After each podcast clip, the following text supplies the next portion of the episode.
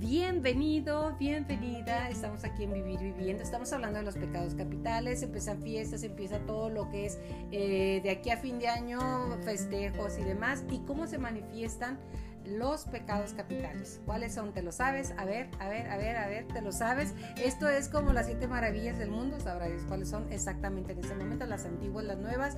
Además, los diez mandamientos, ¿te lo sabes de corridito? También, eso lo vamos a ver después. Estamos en los siete capitales, no de las, desde la perspectiva de religión, sino desde la perspectiva de hoy, hoy, hoy, cómo me siento, cómo me pegan, cómo me llegan y cómo los puedo esquivar. Karina Ortiz se encuentra conmigo y me encanta decirle hola nuevamente. Hola, Yola, feliz de estar en tu programa como siempre. Gracias por la invitación. Y hoy tenemos eh, pues este tema muy, muy padre, ¿no? Que, vivimos día con día. Exactamente, los siete pecados capitales. Nos quedamos en el, en el anterior podcast con... Con la envidia. Exactamente, la envidia es amarilla y flaca porque, porque muerde, pero no, pero no come. Pero no come. ¿Y, y, por qué nos cuesta tanto aceptar, decir que alguna vez tuviste envidia o tuvimos envidia? Y que además se presenta cuando menos, pues es una, es una de las, le digo que yo estuve haciendo un sondeo, le decía en el capítulo anterior, de eh, preguntándole a la gente conocida que si había sentido envidia y de reconocerla es lo peor, o sea, no lo reconocen. ¿Por qué? Porque es vergonzoso, ¿por qué? Por esto, Cari, porque si yo reconozco que siento envidia de Lupita, estoy reconociendo que Lupita es mejor que yo. Eso, e, e, eso es lo que nos sucede. Pues es que muchísimo trabajo, muchísimo trabajo nos cuesta reconocer. Exacto, porque estoy reconociendo, pero reconoce que, es, que, que te gustaría ser como él. Y luego mucha gente dice, es que yo tengo envidia de la buena. ¿Hay envidia de la buena? Pues yo digo que sí, pero pues envidia es envidia. Al final de cuentas. Pero... Mm, yo digo, yo, yo, yo, este, le doy el significado de envidia de la buena. Bueno, cuando tienes envidia y deseas algo, pero quieres luchar para tenerlo. pero eso ya, no, ya, no, se llamaría envidia, se llamaría aspiracional. Pero sí, ya no, sin hacerle daño a Lupita. Exacto. Eh, que es el detalle, te lo haces a ti, porque entonces estás pensando Ahí que está Lupita una palabra te estás clave que dijiste aspiracional. Esa, Eso es. Es aspiracional. Y se confunde, lo, estamos confundiendo con envidia de la buena, pero no, no es envidia, envidia es envidia, pero que yo reconozca que Lupita es mejor que yo en esto, esto, esto, y eso, y eso, y eso, eso quiere decir, yo quiero ser así, es aspiracional, pero no es envidia. Entonces, ahí está. Cuando sientes que tienes una desventaja, se presenta la envidia con relación a otra persona que tiene algo mejor que tú. Y el problema, Cari, no es que tenga algo mejor que tú es que no es que esa persona tenga algo mejor que tú, es que tú quieres que esa persona no tenga eso. Exacto. Ahí es cuando de niña le rompiste la muñeca y le cortaste a la Barbie el pelo porque yo no tenía Barbie. Exacto, para que no Hecho real, hecho real, eh, eso sí fue real. Porque cuando cuando estás actuando desde las emociones te vuelves muy muy salvaje. Exacto o le destruyes el cuaderno cuando llevaban cuadernos forrados en aquellos años, ¿te acuerdas? Qué bonito. Y trae forro de la pequeña Lulu. de menudo. De menudo. Y no tengo la foto porque no había internet, ¿eh? no había internet. O sea, entonces es cuando te vuelves hasta salvajón y le pasas una rayadita al cuaderno para que no lo tenga. O, o, o, ahora de casada, oh, también le dices, ay, no, ya déjalo, pero para ver si lo pongas. Oye, entonces envidia, quiero entenderlo, este es querer que el otro no tenga. Ese es el problema. Queremos que el otro no tenga. Y siempre desde nuestra óptica estamos en desventaja. Porque, por ejemplo, ah, si yo veo un jardín enfrente, estoy viendo el jardín de enfrente, pero no veo el mío. Entonces te desenfocas de tu propio jardín. Estamos viendo lo que tiene que el tiene algo mejor que tú. ¿Y por qué no vemos lo que tenemos nosotros, lo que nos falta por trabajarlo. Exacto, o porque desea, desearlo. Porque estamos, hoy la palabra del día es desear, desea. Así como dicen en el, en Aladino, Your wish are my command. Tus deseos son mis órdenes. Realmente, tus órdenes para ti mismo, ¿eh? no para los demás. Estás experimentando con la envidia un sentimiento universal y muy doloroso y que reconocemos como envidia. Pensamos que estas diferencias entre nosotros y otras personas no deberían de existir y sufrimos. Si todos somos iguales, no deberíamos de tener sino las mismas cosas, al, al menos las mismas oportunidades y créeme que no. La envidia de la mala te la pasas quejándote de lo que hacen o tiene tu vecino o tu hermana, poniendo el dedo en la llaga diciéndole o diciendo o pensando que no se lo merecen. De verdad, sí, sí hay, hay, esas. Tengo un perrito fantástico, se llama Napo, ¿eh? Hermoso. Y mi hermano Hugo, Hugo, sorry, hola. Hugo Miranda me decía, es que no mereces ese perro, tienes un perro fantástico. Claro que lo merezco porque lo tengo, Dios me lo dio, pero minimizan los logros manteniendo, metiendo cizaña. No, es que el otro día la vi con la güera del trabajo, pensando que de segurito hubo mano negra o porque su primo es, tío primo de quién, de quién y dio sobornos. ¿Qué más hay de la envidia? Oye, pero hay gente que tiene hasta el sanitario casi en la, en la ventana de su casa. Exacto. Sí, sí, sí, sí, sí, O sea, qué increíble, la verdad, qué increíble. Pues sí, para que vean qué es lo que tengo. Ah, porque eso sí, para que vean que lo tengo y causar envidia. Porque hay gente que le gusta que le envidien. Aunque no sea cierto. ¿eh? Sentirse admirado. Bueno, en Monterrey se dice que hay carros que no tienen casa.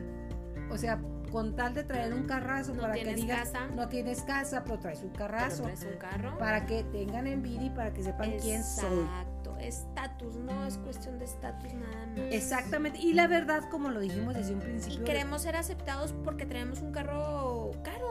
Exacto, aunque no tengas casa. Aunque no tenga casa. Exactamente, aunque no tenga casa, ¿por qué? Porque el carro apenas cabe en la cochera. Exactamente, pero nunca te dicen dónde vives. Exacto. Bueno, en fin, la verdad es que en algún momento todos sentimos envidia, pero no todos nos estacionamos en ese sentimiento.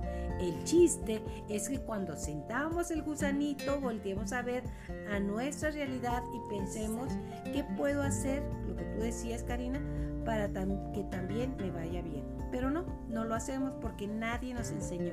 Si en la familia siempre estaban quejándose de otros, de los ricos, de los que tenían mejor auto y que no conocían otra cosa. Yo no digo que nos alegremos porque el vecino se compró un carro de lujo. finalmente y francamente nos debería dar igual. Lo que no debemos de hacer es ir tocar y a, ir a tocarlo para decirle, ay vecino, qué bueno, qué bonito, muchas felicidades. Y cuando te das la media vuelta, le digas a tu mujer, este vecino que se siente que no lo abordaron, pero mamá no. Así es. Compararnos, eso nos da mucha envidia. No sabemos lo que la otra persona está viviendo y nos comparamos. Y en las comparaciones, ojo con lo que te vamos a decir, en las comparaciones siempre sales perdiendo. Porque si traes falda, debería traer pantalón. Si trae pantalón y veo que las demás traen falda, debería traer falda. No te compares con nadie, tú eres único e irrepetible. Exactamente, e inigualable. Tú quédate realmente con lo que tienes y con lo que vales. Todos venimos a este mundo con un valor intrínseco y hacerle ver a la otra persona que tal vez te envidie o que diga, ah, no, es que tú tienes una vida muy bien hecha, al de ver que todos tenemos el mismo derecho y que todos podemos disfrutar de lo poquito o lo mucho que, que tenemos. Así es. Cuando te compares, usa a tu favor las comparaciones que pueden producir envidia para que te muevan a actuar para lograr lo que hemos visto en el otro y que nos gustaría tener.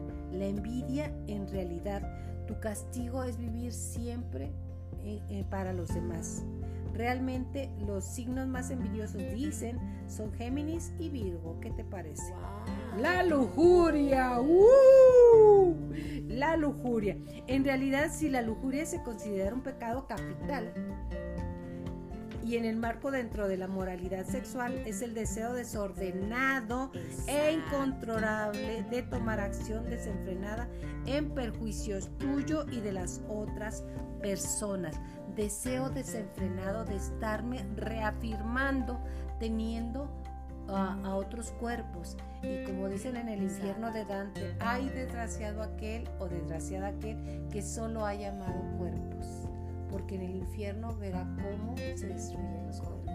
¿Qué traes lo que traes tú? fíjate que este, e, eso está muy castigado por la Iglesia Católica porque pues eh, el cuerpo eh, humano eh, se utiliza para la reproducción. Bueno, no para, no para satisfacer el deseo, pero el deseo en, en, ambición. Exacto. El deseo es excesivo. El tenerte y usarte como si fueras nada más un, Exacto. Un, vamos, un objeto.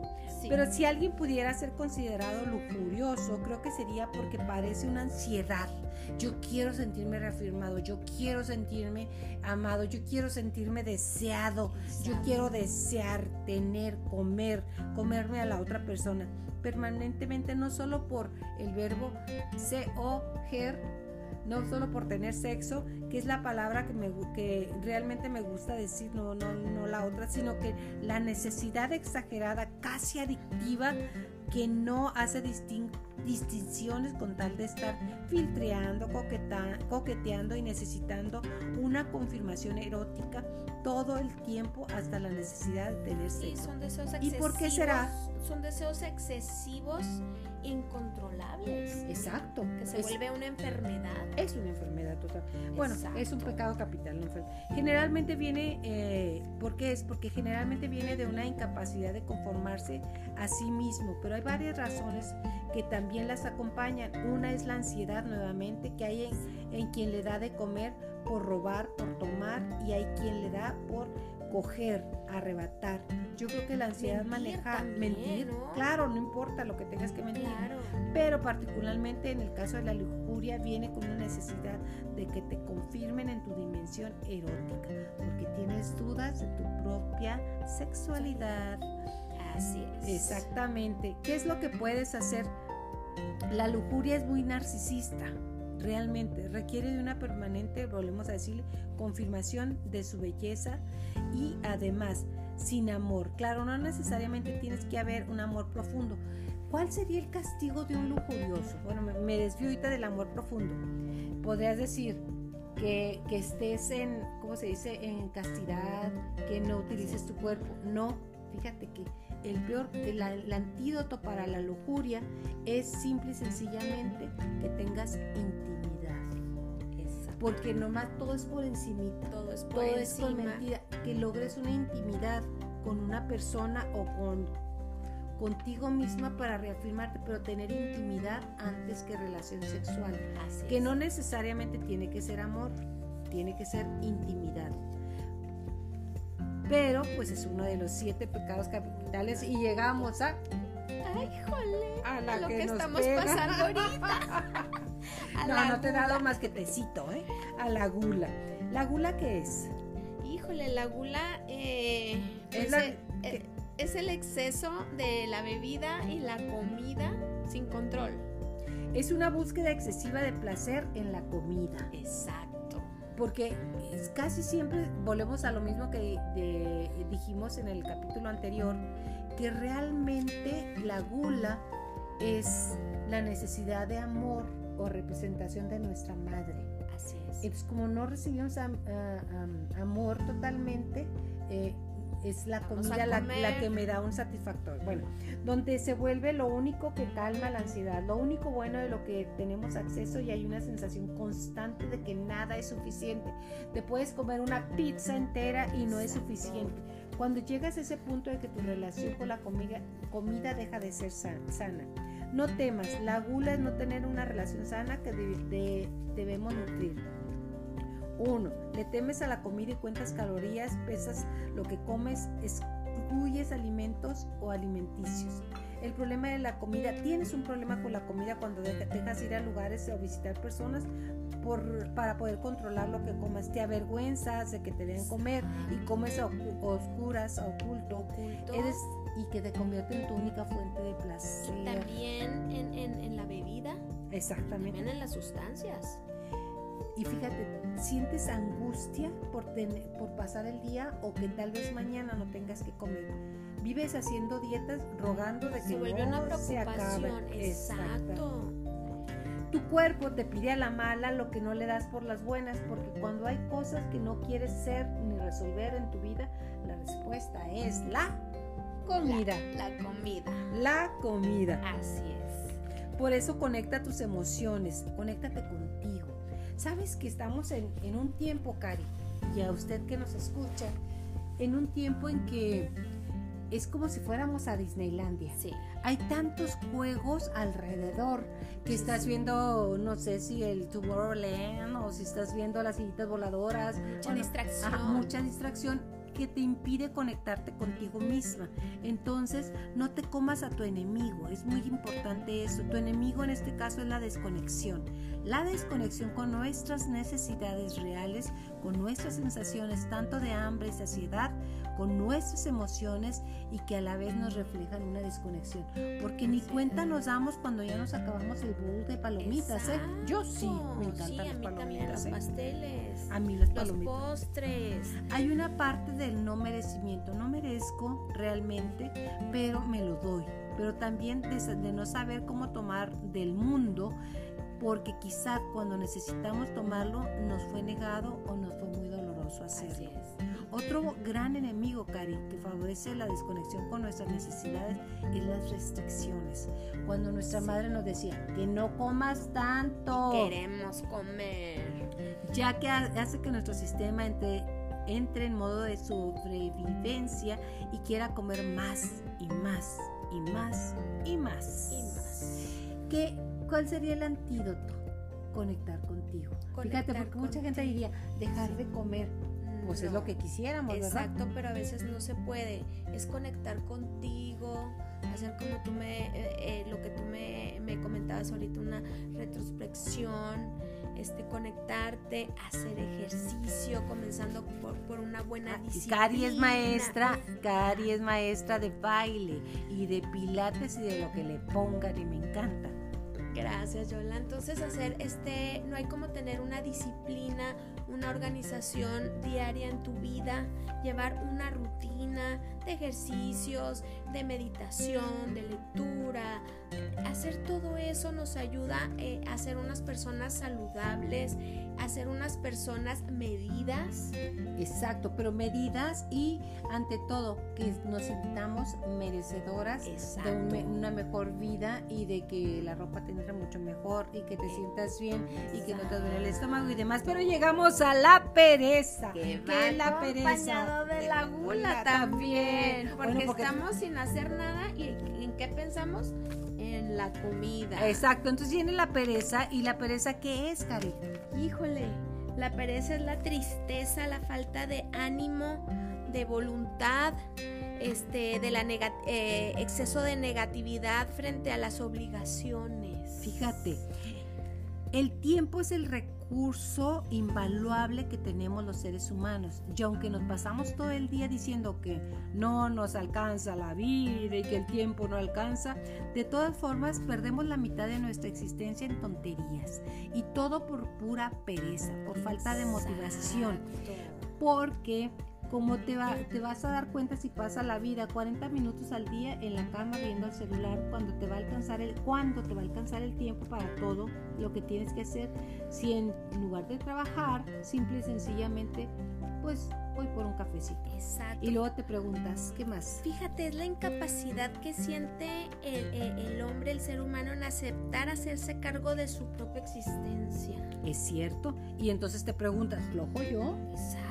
Si te cachas varias veces al día viendo el teléfono cuando deberías estar trabajando, limpiando la casa o haciendo ejercicio y lo sufres, si todos, absolutamente todos los días te cuesta un trabajo pararte de la cama, o peor, si duermes más de 8 horas y aún así no te quieres despertar o no puedes despertarte, si en tiempo normal de oficina te ibas a la tienda, organizabas todos los pasteles y recolectabas todo con tal de ponerte a hacer lo que tienes que hacer. Sí, es cierto, de repente tenemos algo que hacer y buscamos cómo procrastinar. Exacto, muy, muy dado de, de- de nosotros los humanos el procrastinar. ¿eh? Sí, Y nos causamos daño físico y mental y emocional cuando te levantas tarde. Normalmente te estresas porque no te va a dar tiempo ni de desayunar, ni de arreglarte como te gusta. Llegas jadeando al trabajo. Ya liberaste más cortisol del que puedes aguantar. ¿Y qué dijimos desde un principio? Tu cuerpo te lo cobra. Te lo cobra y el cuerpo es muy sabio, ¿eh? Hemos hablado hasta el cansancio del daño que nos causa el estrés, entonces generamos más estrés y algunos, Cari, somos adictos al estrés. Y yo me apunto, digo presente, porque fíjate, de repente tengo todo el tiempo del mundo para maquillarme y me voy maquillando si usted es una señora que se va maquillando, muy probablemente sea yo, ¿eh? No, ya no tanto, ya no tanto, ya me lo quité, pero la verdad... todo para el último, ¿para qué? Para estresarnos. Exactamente, para estresarnos y somos adictos al cortisol. Ejemplo, hay gente que es adicta, Cari, al dolor. Exacto. Y se busca la adicción al dolor. Entonces me creo adicción a ir corriendo, a que me caigo, a que incluso que, puedo tener un accidente de, auto. ¿Por qué? Porque somos adictos al dolor y no nos damos cuenta, como todas las adicciones, hasta el momento que ya no puedo hacer nada. Siendo sincero, la pereza puede ser desde una falta de interés en lo que tenemos que hacer hasta la falta de confianza en nosotros mismos que nos paraliza. Parálisis por análisis. Qué triste. Muchas no tener veces una rutina, qué triste. es que ese es el antídoto. Ya se me adelanto. Ese es el antídoto. Disciplina y estructura es tener control, exactamente. Y créeme que a y mí forjarte metas a la edad que tengas. Exacto metas a, metas a corto, mediano, largo plazo, metas alcanzables, pero luchar por ellas, trabajar todos los días. Esto, y es todos los días tener una vida estructurada. Exacto. Que si no la tienes, empieza sumando tres actividades estructuradas al día y cúmplelas, que es muy importante. Claro. Divide tus tareas y actividades en importantes y urgentes. Que es importante y que es urgente. A que le doy prioridad primero, ¿no? Exacto. Entonces, todo esto mediante la estructura, y eh, mire que se lo dice alguien que es especialista en la estructura porque ella tiene estructura en sus clases. Y es muy importante además ocuparte de ti misma, de qué siento, qué quiero, lo quiero hacer. Y si no sientes motivación es que no tienes estructura. Ponte estructura y entenderás que es la, eh, la motivación. La depresión. Ajá. La falta de, eh, endorfinas. Fíjate, porque descansar no es malo, lo malo es querer hacerlo todo al aventón. Y eso va para mí, de verdad es que yo creo que sí, que sí, que si tengo un punto que sanar es ese. Y además me gusta ser honesta con nuestros con nuestra gente que nos escucha en el podcast. Descansar no es malo, lo malo es querer hacer todo al aventón, ya lo dije. Por estar echando, eh, eh, echando o paralizado por el miedo de no saber cómo hacer algo o creer que es una tarea poco digna. Si lo tienes que hacer, hazlo y ya. Las cosas, Cari, lo dijimos ahorita, las cosas son como son. O sea, si las aceptas, así son. Si no las aceptas, así son. ¿Cuál de los pecados capitales con cuál te retrataste más? Que a mí me encantan. Lo repetimos, Cari, los pecados. Claro que sí, mira, el primero es pues la lujuria, que ya hablamos de ella, la gula, la avaricia, la pereza, la ira, la envidia y la soberbia. Exacto. ¿Con cuál te identificas más? Claro, lo hablamos desde el punto de vista práctico, lo hablamos desde el punto de vista eh, vamos a decir, desde el punto de vista cotidiano. Cotidiano. No desde el punto de vista religioso. Que para eso pues hay, hay muchos especialistas. Yo no lo soy, pero me encanta hablarlo porque, porque podemos salir adelante. De lo que se trata este programa, Cari, es de pasarla bien, de, pasarla aprender. Bien de algo que todo nos sucede en nuestra vida cotidiana, como bien lo dices, es, eh, eh, es hablar con nuestra gente de, de, todo lo que nos pasa todos los días. Y de lo que realmente tenemos que trabajar diario. Mire, Nunca desde que tomas conciencia, por ejemplo, hay gente que a los 50 años está diciendo, no, es que mi mamá nunca me enseñó a hacer eso, ay, no, perdón, después de los 26 años ya eres tú responsable de tu vida y de trabajar a diario cuáles son los puntos que puedes mejorar y debes mejorar. Entonces, cuesta trabajo, pero es más fácil que yo quiera cambiarte a ti o a mi marido, o a mi novio, o a mi hijo, cambiarlos. Cámbiate tú y como Cambia dicen, el mundo. Exacto, esa es la fórmula. Cuando tú cambias, cambia el mundo. Exacto. Y, y tienes más, te, te reto ahorita a que tú cambies tu forma de ver las cosas, pares de juzgar. Exacto. Aquel está mal, aquel está peor, aquel está no sé qué, aquel viene, aquel fue. Para de juzgar. Porque no me fijo en mí. Eh, eh, siempre fíjate en ti. En- ¿Por qué? Pues porque no quiero. Exacto. Porque está más fácil arreglar los problemas de los demás que los míos. Claro, claro. Está más, más fácil arreglar los problemas de los demás que los míos. Pero es simple y sencillamente, empieza la convivencia con mucha gente, sea por Zoom, sea presencial, sea como sea, Cari. ¿Y qué es lo que sucede? Que entonces nos, nos uh, volteamos a ver a los demás y perdemos de vista nuestro propio vivir. Creo que parte de lo que nos deja esta pandemia es el voltear hacia adentro. Y el que no voltea hacia adentro se queda ciego, Cari. Entonces, es un buen tiempo para em- es, es una buena tiempo y que soy gringa, Es mija. Eres rusa. Eso rusa, bueno, rusa es mi nuera Anastasia hermosa. Este, es un buen tiempo para voltear a vernos, para saber cuál de estos siete pecados capitales me está dominando y en cuál tengo un área de oportunidad que mejorar. Exacto. Tenemos mucho por qué trabajar. La Es- verdad, ¿eh? Exacto. Manos a la obra. Exactamente, y nunca es tarde para hacer lo que has venido a hacer. Exacto. Esa es una frase de George Eliot, que fíjate que casualmente acaba de pasar el día 25 de noviembre, el Día Internacional de la Mujer, y estamos, de verdad, nos falta mucho, pero hemos avanzado. George Eliot se llamaba Elizabeth, pero como no le podían publicar un libro siendo mujer, él, ella se puso el, el seudónimo de George Eliot y es el que dice, y además va a ser la frase con la que voy a cerrar todos los podcasts, nunca es tarde para hacer lo que has venido a hacer. Exacto. Así que empieza el día de hoy a construir ese nuevo yo que necesitamos. Cari, ¿algo más que desees agregar? Así es, todos tenemos una misión por la cual venimos al mundo, entonces hay que trabajarla, ¿no? Exacto. Y disfrutarla. Y disfrutarla, disfrutar este viaje por la vida, siendo felices y, y regalando amor. Y creando magia. Exacto. Nos vemos hasta la próxima. Muchas gracias.